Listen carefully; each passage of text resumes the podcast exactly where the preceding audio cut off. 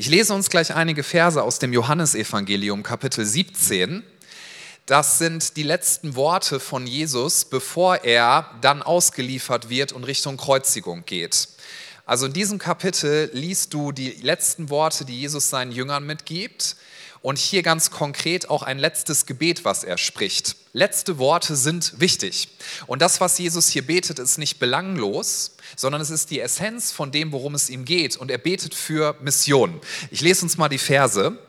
Johannes 17 ab Vers 13. Jesus sagt, jetzt aber komme ich, also Jesus, zu dir, dem Vater. Ich sage das alles, solange ich noch hier in der Welt bei Ihnen, also bei den Jüngern bin, damit meine Freude sie ganz erfüllt. Ich habe ihnen dein Wort weitergegeben und nun hasst sie die Welt, weil sie nicht zu ihr gehören, so wie auch ich nicht zu ihr gehöre. Ich bitte dich nicht, sie aus der Welt herauszunehmen, aber ich bitte dich, sie vor dem Bösen zu bewahren.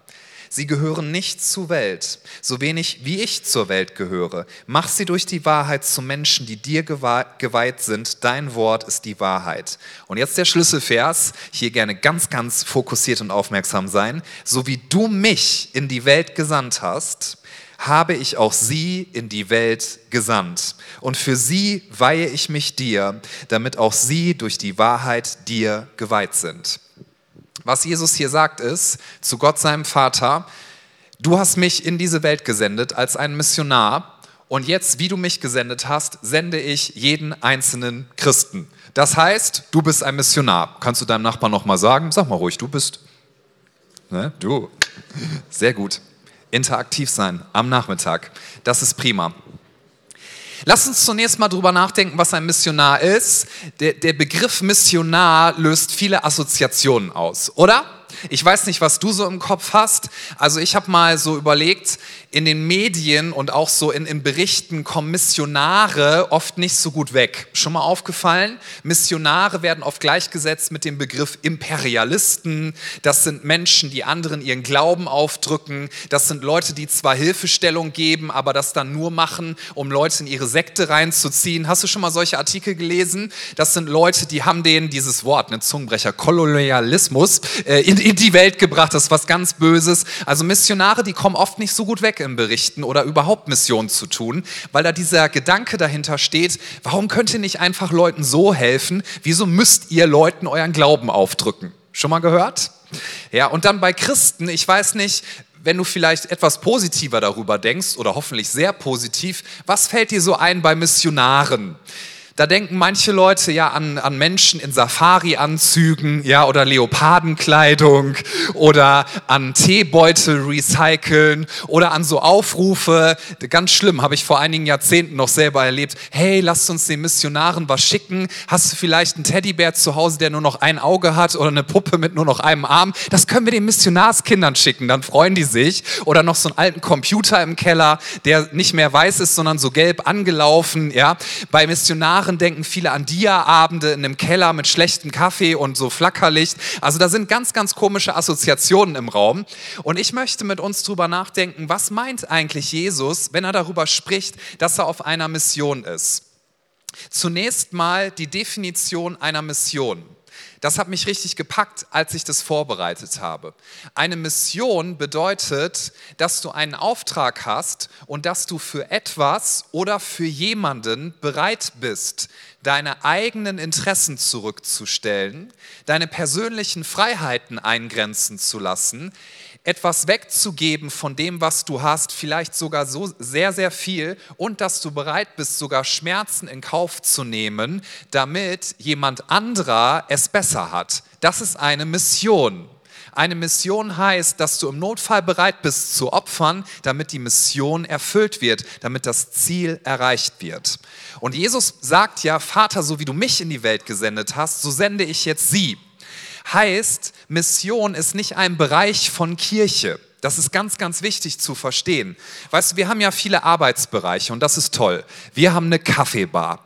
Halleluja. Ja. Findet das noch immer gut. Wir haben ein Kaffeebar-Team. Wir haben ein Lobpreisteam. Richtig gut. Yeah. Wir haben ein Welcome-Team. Wir haben Teams. Und das sind Bereiche und diese Bereiche arbeiten zusammen, finde ich richtig gut. Wir haben auch ein Missionsteam zugegebenermaßen. Und ich danke euch sehr, wie gut ihr euch um unsere Missionare kümmert, was wir alle gemeinsam tun, aber ihr macht dann Hammerjob. So, aber Mission an sich ist kein Bereich von Kirche und nicht ein Bereich von Christsein, sondern Mission ist Identität eines jeden Christen. Denn wenn Gott dich segnet, tut er das immer, damit du ein Segen bist. Er gibt dir, damit du gibst. Er versorgt dich, damit du versorgst. Er füllt dich, damit andere gefüllt werden. Und deswegen bete ich regelmäßig, das mache ich sehr regelmäßig, Gott bitte segne meine Frau und mich richtig groß, damit wir viel haben, was wir an andere weitergeben können. So das heißt, wenn du, wenn du nach Segen fragst, das darfst du tun und Gott segnet dich gerne, aber vor allem tut er das, damit du ein Segen bist. Und Jesus ist gekommen, nicht um sich dienen zu lassen, sondern um zu dienen. Er hat alles gegeben, damit wir frei sein können. Der, der folgende Vers ist nicht auf der Präsentation, aber der bringt das so gut auf den Punkt, finde ich. In Hebräer 12, Vers 2 steht, dass Jesus das Kreuz erduldet hat. Also, ich drücke es erstmal ein bisschen sanft aus, Nachteile hat er erduldet. Er hat erduldet, dass er ausgelacht und verspottet wurde. Und, jetzt machen wir es ein bisschen heftiger, er hat gelitten bis zum Tod. Er hat die absolute Finsternis erlebt. Er hat all unsere Schuld getragen. Er hat die Hölle erlebt, er ist in die Hölle gegangen, von den Toten wieder auferstanden, er hat all das auf sich genommen.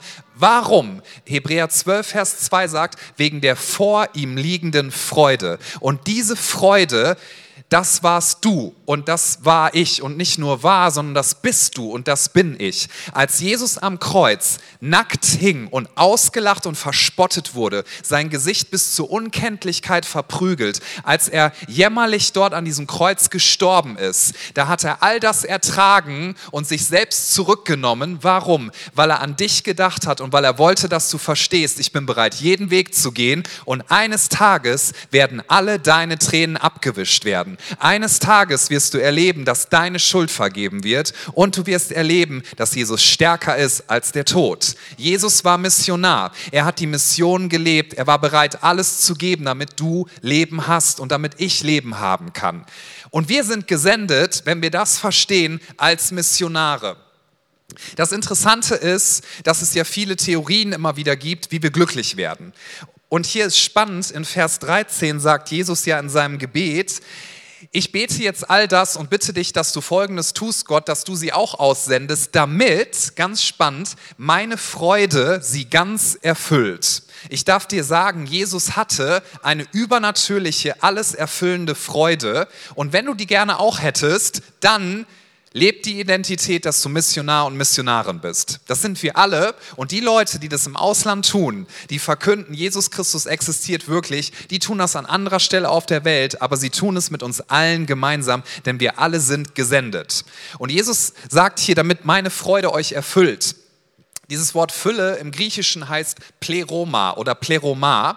Das ist quasi der Unterschied, ich mache es mal ganz simpel, zwischen einem Glas Wasser, was schon abgestanden ist, bist du mal in einen Meetingraum gekommen oder in eine Wohnung, wo so ein Glas Wasser war und man hat dir gesagt, das kannst du trinken und dann hast du rausgefunden, da steht das schon drei Monate. Ja, so mit Spinnenweben drüber, kleine Fliegen drin, die schon mehrmals hoch und runter getaucht sind und so. So richtig abgestandenes Wasser, wo du auch weißt, selbst wenn ich das trinke, das Glas wird irgendwann leer sein. Das ist das eine. Und das andere ist eine Quelle mit frischem Wasser, die niemals, ver, die niemals versiegt. Das ist das, worüber Jesus hier redet. Er sagt, wenn du nicht nur flüchtige Glücks Glücksgefühle haben möchtest, sondern überfließende Freude. Heißt nicht, dass du nie Leid empfindest, aber überfließende, übernatürliche Freude, dann lebt die Identität, dass du dich senden lässt in diese Welt zu Menschen hin, um ihnen zu verkündigen, dass das, was ich getan habe, wirklich Realität ist. Das Paradoxe ist, dass es so viele Theorien ja gibt, die besagen, wenn du dich selber in den Mittelpunkt stellst, wenn du deine Interessen voranbringst, wenn du deine Individualität auslebst, wenn du das tust, wirst du Erfüllung finden. Und das Interessante ist, je mehr du das tust, Also je mehr du deine Wichtigkeit als Lebensziel ansiehst, desto weniger wichtig und bedeutungsvoll wirst du dich finden, weil du merken wirst, dass dein Leben sich ganz klein ein, anfühlt. Es ist wie ein vermindertes Leben ohne überfließende Freude. Und das Paradoxe ist, je mehr du dich hingibst für andere, ihr Wohl suchst, gibst, obwohl du selber ja auch erst empfangen hast, aber dann gibst, je mehr du das tust, wirst du merken, dass dein Leben größer und größer und größer wird. Jesus sagt also, wenn du ein echtes Leben haben willst, sei Missionar, sei Missionarin. Ich kann euch sagen, habt da noch mal so drüber nachgedacht, Alleine wenn ich da drüber so mir nochmal Gedanken mache, wie sehr ich meine Frau liebe, ja, nach 19 Jahren Ehe. Nächstes Jahr werden wir 20 Jahre Ehe feiern. Je mehr, je länger ich verheiratet bin, desto, desto mehr lerne ich, dass es in der Ehe nicht darauf ankommt, wie viel ich kriege, sondern dass in der Ehe meine Liebe, die ich zu meiner Frau habe, immer größer wird, je mehr ich ihr gebe weil ich immer mir diese Frage stelle, wie kann ich sie voranbringen? Wie kann ich ihr helfen? An manchen Tagen mache ich das besser, an manchen Tagen schlechter, aber dadurch ist meine Liebe größer geworden und unser Eheleben ist reicher, finde ich. Und ich kann sagen, das ist jetzt nicht irgendwie schwulstig gemeint, sondern ganz ernst, ich würde mein Leben für sie geben. Ich würde meine Interessen zurückstellen für sie. Warum? Weil es mein Herz so erfüllt, nicht meine Wichtigkeit ins Zentrum des Universums zu stellen, sondern ihre Wichtigkeit und die Wichtigkeit von anderen Menschen. Gott ist ein gebender Gott. Jesus ist gekommen, um zu geben. Ich mache es nochmal ganz einfach. Ja, wir Christen, wir dürfen empfangen. Wenn wir hier Gottesdienst feiern, ist schön. Also ich mag Gottesdienst. Ich singe gerne Lobpreislieder. Ich freue mich, wenn wir beten. Ich freue mich, wenn ich Dinge empfangen darf. Aber all das tun wir, damit wir gefüllt sind, um dann einer kaputten, hoffnungslosen Welt zu dienen und zu sagen, es gibt wirklich echte Hoffnung. Letzten Sonntag hat, äh, haben spontan mich Leute gefragt, ob wir mit ihnen essen gehen wollen. Habe ich gedacht, ja, ich habe auch gerade Hunger. Also es kommt bei mir öfter vor. Und dann sind wir in so einen Laden gegangen, da, da kann man so einen Preis bezahlen, der ist gar nicht so hoch und dann kannst du Buffet essen, all you can eat. Das war super. Ähm, und wir haben dann sogar noch so einen Sonderrabatt gekriegt und dann haben sie uns gesagt, ihr dürft das quasi nur eine Stunde machen, aber dann seid ihr noch in der, wie heißt das, Happy Hour. Genau, dachte ich, mm, Happy Hour, das ist schön. Ja, und dann haben wir diesen Preis gezahlt, wir konnten so viel essen, wie wir wollen. Und da war alles an Essen. Also alles, was, was der Deutsche so asiatisch nennt. Ich weiß, Leute vom asiatischen Kontinent würden sagen, pff, ja, aber ich dachte, wow, alles, was hier ist, ist frittiert. Das fand ich schon mal toll. Frittierte Ente, frittiertes Hähnchen, frittierte Banane. Es war alles frittiert und dann kann man noch Erdnusssoße darüber kippen. Ich meine, wie schön ist das bitte? Und ich dachte, wenn ich eine Stunde habe und habe den Preis ausgegeben, dann esse ich jetzt aber ganz ordentlich. Und dann zum Nachtisch, da gab es Eis, da gab es einen Schokobrunnen, Freunde. Ich stand davor, habe gesagt, Glory, ja, dieses Wort habe ich lange nicht mehr gesagt auf Englisch und habe Fotos davon gemacht. Und irgendwann nach einer Stunde dachte ich so, kennst du dieses Gefühl, wenn du es so in Geräuschen ausdrückst, ist das ungefähr so. Ja, also man denkt so, ich kann mich nicht mehr bewegen. Abends hat meine Frau gefragt, willst du noch was essen? Meine ich werde nie wieder was essen. Ich möchte jetzt ehrlich gesagt ein bisschen Sport machen. Ich habe Sport gemacht. Warum? Weil das, was ich aufgenommen habe, das musste irgendwie wieder raus. So, in Energie. Und ich möchte, ich möchte uns zu verstehen geben in dem Ganzen, wenn wir Nahrung aufnehmen, dann tun wir das, damit wir dann genug haben, um das zu bewerkstelligen, arbeitsmäßig, was wir tun, um Energie zu haben für den Tag. Und wenn du gesegnet wirst von Gott, dann ist das immer so, damit du weitergeben kannst. Willst du ein großes Leben, dann lebe ein aufopferungsbereites Leben. Das Leben macht vollkommen Sinn, wenn wir bereit sind, es für die Mission von Jesus zu geben. Was ist nun diese Mission? Muss man sich ja fragen. Was ist diese Mission? Und hier müssen wir, glaube ich, aufpassen. Man sagt ja manchmal, man sieht den Wald vor lauter Bäumen nicht. Schon mal gehört das Sprichwort? So, du guckst die einzelnen Bäume an und erkennst den Wald überhaupt nicht. Und bei Missionaren ist es oft so, dass man denkt, naja, gut, Missionare sind halt Leute, die helfen anderen Menschen praktisch. Die dienen den Armen, und das stimmt, dass all das machen Missionare, all das wollen wir tun. Die helfen bei Projekten, die sind bei Katastrophen präsent, die achten darauf, dass vielleicht Bildungssysteme sich weiter verbessern oder dass man Kindern und Familien Bildung bringt. All diese Dinge sind richtig. Aber was Missionare auch tun ist, sie predigen das Wort Gottes und sie reden über Jesus und sie, sie sprechen davon, dass es gut ist, sich Jesus anzuvertrauen. So und all diese Dinge sind wichtig. Aber manchmal kommt ja dann dieser Vorwurf, den habe ich ja schon eingangs erwähnt, ja, ihr macht das ja alles nur, damit ihr Menschen dann in eure Sekte reinkriegt. Ja? Also selbst in Deutschland, so Kirche, muss man, muss man sehr mit Leuten im Gespräch sein, weil die oft sagen, ja, ihr seid so nett zu Leuten und dann fragt ihr, im Endeffekt geht es doch nur darum, dass die Leute dann indoktriniert und dann wollt ihr Geld von denen und Mitarbeit und so. Und da kann man sich schon mal sehr verfransen und sich in den Details verlieren. Wenn man nämlich das große Bild nicht im Kopf hat, dann kann das sehr erschöpfend sein. Aber ich möchte uns nochmal das große Bild malen und das begeistert mich sehr. Du und ich, das, was wir tun in Mission, wenn wir sagen, ich helfe Leuten praktisch, ich spende Geld, ich setze meine Arbeitskraft ein, ich sage Menschen, dass es Hoffnung gibt, ich predige, ich verkünde Menschen, dass Jesus Christus wirklich da ist. Was du tust, ist das folgende. Du bist ein Repräsentant, eine Repräsentantin eines Königreiches mit einem echten König. Und dieser König heißt Jesus Christus. Und eines Tages wird er wiederkommen und sein Königreich wird sich komplett ausgebreitet haben. Und auf dieses Königreich hoffe ich und warte ich. Weißt du warum? Es wird jede Träne abgewischt sein. Es wird keinen Krieg mehr geben. Es wird keine Vergewaltigung mehr geben. Jedes Trauma wird geheilt sein. Jede Depression wird verschwunden sein. Keine Ungerechtigkeit mehr, keine Armut mehr, keine Sklaverei. Das ist das Königreich, was du und ich repräsentieren. Und das klingt manchmal zu schön, um wahr zu sein, oder? Aber es ist wirklich wahr.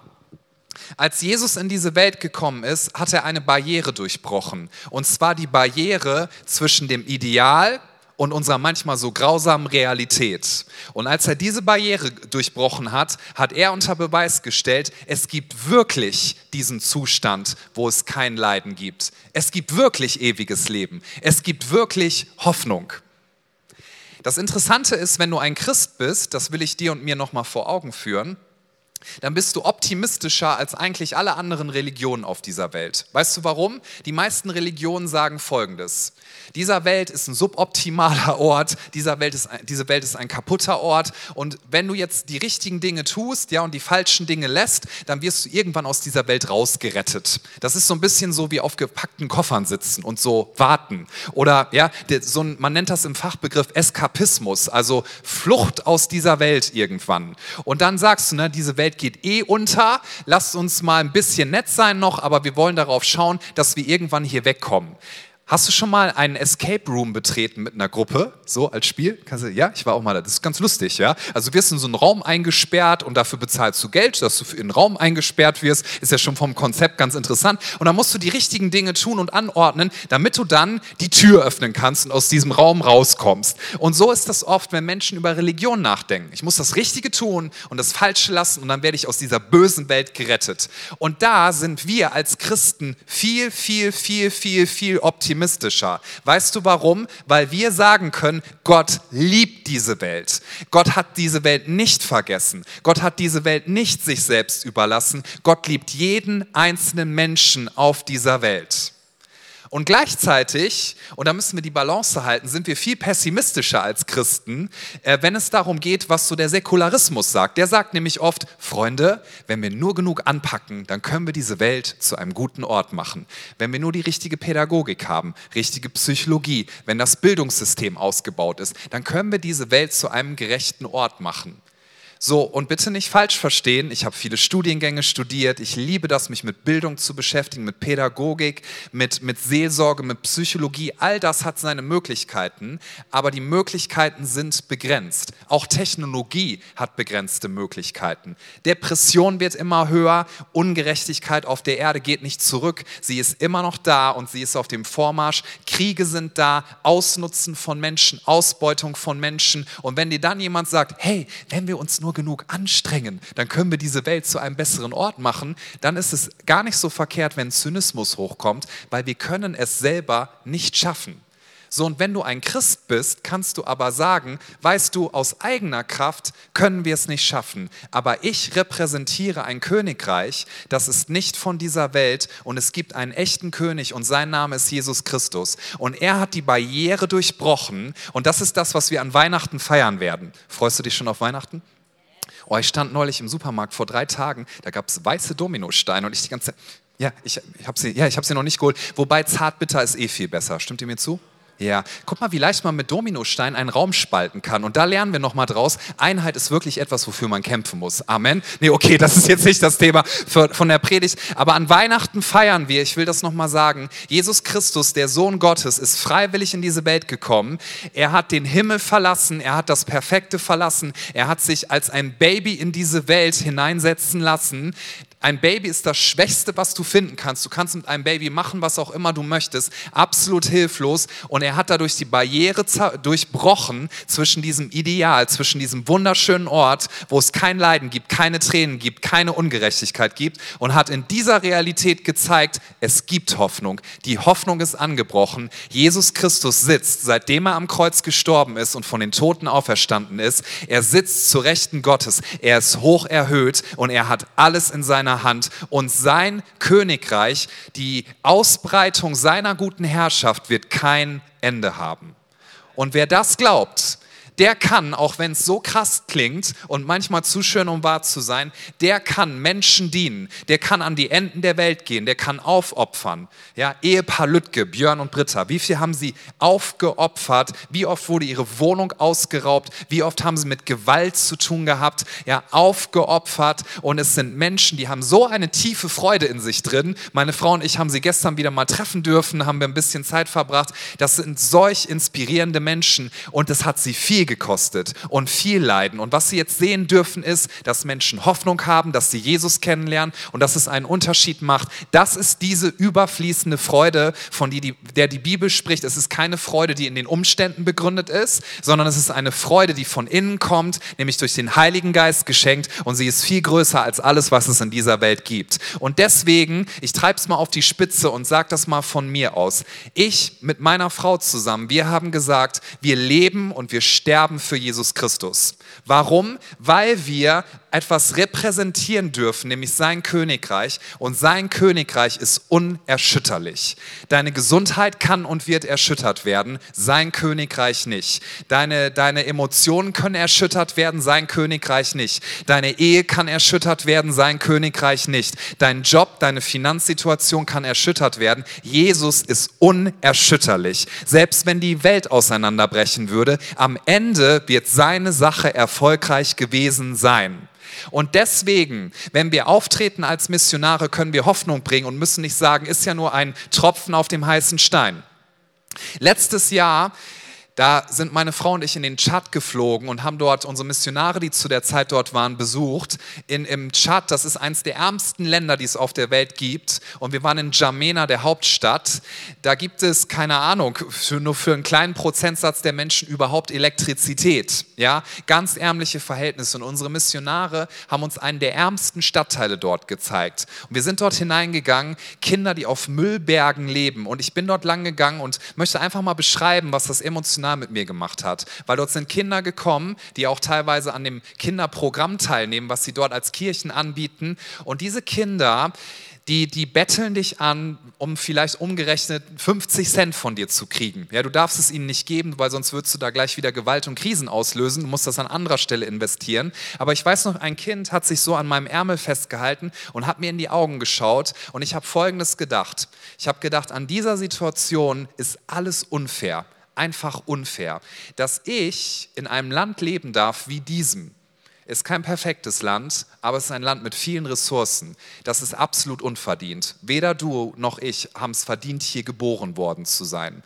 Und dieses Kind, ich habe es angeschaut und habe gedacht, deinen Namen wird sehr wahrscheinlich nie jemand auf dieser Welt kennen. Du wirst dir noch nicht mal irgendwas leisten können, um dir einen Instagram-Account erstellen zu können. Du wirst nichts machen können, um irgendwie deine Popularität zu steigern. Und wenn es gut kommt, dann wirst du schaffen, dass du vielleicht nicht mit 14 schwanger wirst, so wie all die anderen hier. Du wirst Gewalt erleben und all das ist richtig, richtig schlimm. Und weißt du, warum ich in diesem Moment gleichzeitig Hoffnung gefunden habe, wo ich gedacht habe, das ist alles, es ist so schlimm, dass es diese Ungerechtigkeit gibt. Ich habe Hoffnung geschöpft in diesem Moment, weil ich eins wusste, wenn dieses Kind in dieses Kinderprogramm reinkommt und Jesus Christus kennenlernt, wird vielleicht nicht alles im Leben immer super sein. Vielleicht wird es sogar schwer. Aber dieses Kind wird, wenn es Jesus Christus in sein Herz lässt, zum König der Könige gehören. Und eines Tages wird bei diesem Kind jede Träne abgewischt werden. Und dieses Kind wird Gerechtigkeit erfahren und es wird ewiges Leben haben. Du repräsentierst mit mir gemeinsam ein Königreich, was es wirklich gibt und einen König, der wirklich existiert. Und sein Name ist Jesus Christus. Und er wird wiederkommen und alles wird gut werden. Und dafür lohnt es sich, alles einzusetzen, was wir im Leben haben. Wer das versteht, der braucht sich weder überheblich noch minderwertig fühlen.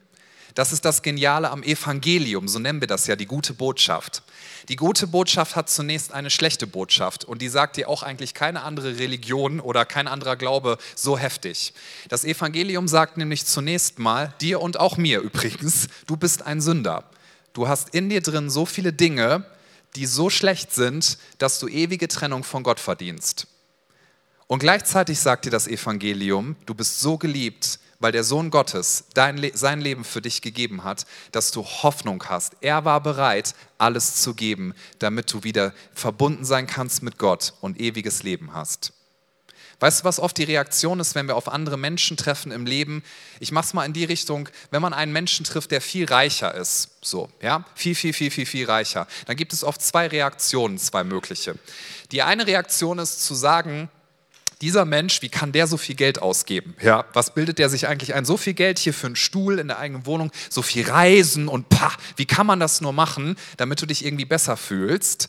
Oder du fühlst dich minderwertig und möchtest alles tun, um in die Umgebung dieses Menschen zu kommen und zu denken, wow, ich darf mit dieser Person essen und einen Nachtisch genießen, der so groß ist wie ein kleines Brownie-Stück und 60 Euro kostet. Wie cool ist das? Ja, also entweder haben wir in unserem Herzen etwas, das nennt sich Selbstgerechtigkeit, Gerechtigkeit oder wir haben in unserem Herzen etwas, das nennt sich Minderwertigkeit. Und das Evangelium, das, was Jesus uns gebracht hat, sagt dir Folgendes. Du bist nicht besser oder schlechter als irgendjemand anderer auf dieser Welt. Du bist nicht besser oder schlechter als jemand, der reicher ist. Du bist nicht besser oder schlechter als jemand, der arm ist. Wir alle haben das gleiche Bedürfnis, nämlich dass wir Versöhnung brauchen mit Gott und dass wir Wiederherstellung brauchen.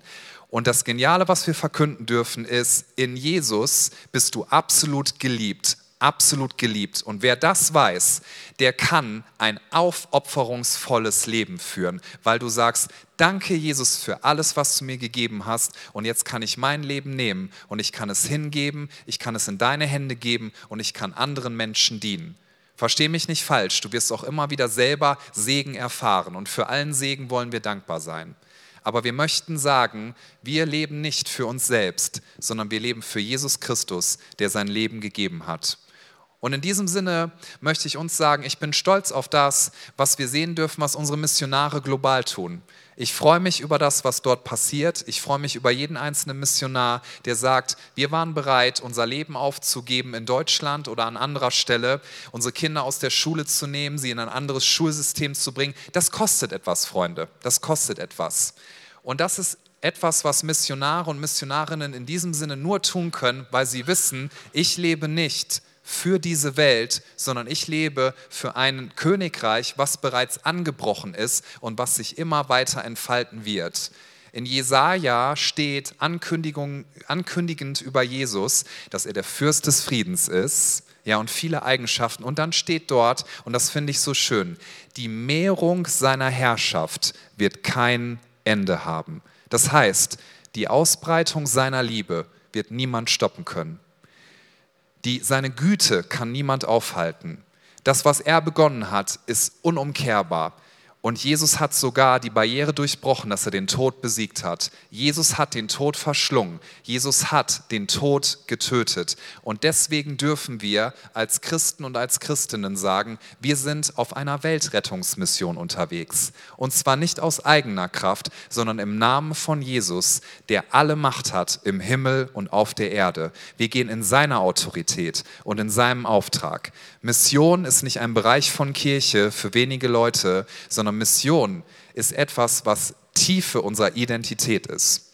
Und wenn wir heute über unsere Missionsprojekte nachdenken und über unsere Missionare, dann möchten wir, dass unsere Missionare wissen, sie sind Teil unserer Kirchenfamilie, wir beten für sie, wir investieren, um sie zu unterstützen. Aber ich möchte das auch ganz bewusst hierhin holen, nach Solingen, da wo wir sind, sind wir Repräsentanten, Botschafter eines Königreiches, was sich ausbreiten wird und was kein Ende hat, ein ewiges Reich. Alles andere wird erschüttert werden, aber das Königreich von Jesus Christus, es ist unerschütterlich. Und ich möchte das nochmal bewusst zum Ende der Predigt hier in den Raum stellen, um auch dir nochmal Hoffnung zu geben, vielleicht für Situationen, die du gerade siehst. Ich möchte dir sagen, basierend auf dem Wort Gottes, Depression wird eines Tages ein Ende haben. Armut wird ein für alle Mal besiegt sein. Der Tod wird keine Macht mehr haben. Jede Träne wird abgewischt werden. Jede kaputte Beziehung, jede Verletzung, jedes tiefsitzende Trauma wird geheilt werden. Jede körperliche Krankheit wird verschwinden und Kniebeugen vor der Autorität unseres Erlösers und unseres Herrn Jesus Christus. Wenn man nicht glaubt, dass Jesus von den Toten auferstanden ist, dann ist das was richtig lächerliches, ehrlich gesagt, über das wir hier reden. Weil wir reden über eine Weltrettungsmission. Wenn du aber glaubst, dass Jesus von den Toten auferstanden ist, dann ist alles möglich. Und es gibt diese Spannung zwischen schon jetzt dürfen wir Segen erleben und noch nicht. Ja, noch nicht ist alles vollendet, aber der Tag wird kommen. Und deswegen beten wir als Christen ganz regelmäßig übrigens sehr gerne, Jesus, bitte komm bald wieder. Komm bald wieder. Nicht damit, weil wir irgendwie todessehnsüchtig sind, darum geht es nicht, sondern wenn Jesus wiederkommt, dann wird alles gut sein. Ich freue mich auf diesen Moment. Ja? Und bis dahin versuche ich das, was das Leben uns hier bietet, zu genießen, aber vor allem möchte ich Segen empfangen, um ein Segen zu sein. Lasst uns gemeinsam aufstehen. Ich bitte uns, dass wir die Augen schließen für einen Moment. Nur ich werde schauen und unser Team, lass uns wirklich die Augen geschlossen halten. Und ich möchte dich fragen an diesem Nachmittag, ob du sagst, Jesus, ich gebe dir mein ganzes Leben. Danke, dass du als Missionar in diese Welt gekommen bist. Danke, dass deine Mission war, dass du mich gesehen hast, dass du alles niedergelegt hast, dass du gelitten hast, dass du sogar gestorben bist, weil du an mich gedacht hast. Und wenn das dein Herz erfüllt und packt und wenn du sagst, Jesus, ich vertraue dir jetzt mit meinem ganzen Leben. Ich gebe dir meine Schuld, weil ich weiß, nur du kannst sie mir vergeben. Ich gebe dir meine Ängste, weil ich weiß, nur du hast wirklich die Kontrolle. Ich gebe dir meine Verzweiflung, weil ich weiß, nur du hast echten Trost. Ich gebe dir alles, was ich habe. Mein Sein, meine Ressourcen, meine Finanzen, meine Ziele, meine Prioritäten. Ich gebe dir mein ganzes Leben. Bitte mach daraus, was dir gefällt. Ich möchte ein großes Leben leben und ich möchte dich ins Zentrum stellen. Wenn du sagst, vielleicht zum ersten Mal oder du möchtest das erneut festmachen, weil du weißt, das ist wichtig in diesem Moment, während keiner umherschaut, wenn du sagst, Jesus, ich gebe dir mein ganzes Leben und ich möchte in deiner Mission unterwegs sein, dann will ich dich jetzt ermutigen und herausfordern, dass du während keiner umherschaut, einfach in diesem Moment deine Hand hebst. Sagst, Jesus, hier bin ich, ich lege dir alles in deine Hand. Wer möchte diese Entscheidung treffen an diesem Nachmittag? Dankeschön. Gibt es noch jemand, der sagt, hier ist mein Leben, Jesus, du kannst alles haben. Dankeschön. Noch jemand, der sagt, das ist meine Entscheidung an diesem Sonntagnachmittag. Dankeschön. Dann können alle, die sich gemeldet haben, ihre Hand gerne wieder runternehmen. Lasst uns doch die Augen öffnen und ein Gebet zusammen sprechen. Das sehen wir hier auf der Projektionsfläche, wo es darum geht, dass wir Jesus vertrauen, dass er uns liebt, dass er uns niemals fallen lässt. Und egal was passiert, Freunde, er wird alles, aber auch wirklich alles gut machen. Du darfst ihm vertrauen. Lass uns zusammen beten. Jesus, ich weiß, dass du mich liebst. Es gibt nichts, was ich tun könnte, damit du mich mehr liebst und durch nichts, was ich tue, würdest du mich weniger lieben. Du bist für mich gestorben und auferstanden. Ich glaube an dich. Du bist mein Gott, mein Retter und mein Herr. Bitte schenke mir die Vergebung meiner Schuld. Ich möchte als dein Kind leben und du sollst mein ganzes Leben bestimmen. Ich danke dir, dass ich durch dich wirklich frei bin und ein Leben in Ewigkeit habe. Amen. Lass uns das feiern.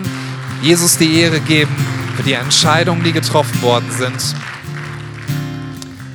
Und ich möchte gerne noch mit uns beten, bevor wir uns einen Moment des Lobpreises nochmal nehmen mit der Band, wo wir einfach Jesus sagen wollen, dass er das Zentrum ist in unserem Leben, dass sich alles um ihn dreht. Lass uns einfach auf Jesus fokussieren. Und Jesus, ich danke dir dafür, dass du alles gegeben hast. Was für eine Ehre, was für ein Segen, was für eine Liebe. Keiner hat das für uns getan, jemals, was du für uns getan hast, Jesus. Wir lieben dich so sehr. Danke für deine Güte, danke für deine Gnade und danke für Hoffnung. Du bist unsere lebendige Hoffnung und überall, wo wir sind, wollen wir uns nicht schämen zu verkündigen, Jesus Christus ist unser Erlöser, Jesus Christus ist unser Herr, Jesus Christus ist unsere Hoffnung, Jesus Christus ist präsent in allen Umständen. Wir möchten Botschafter und Botschafterinnen sein und sagen, wir sind in diese Welt gesendet, um Jesus Christus zu repräsentieren. Bitte füll unser Herz, du bist unsere größte Freude. Wir geben dir all unser Sein und wir wollen dich loben und preisen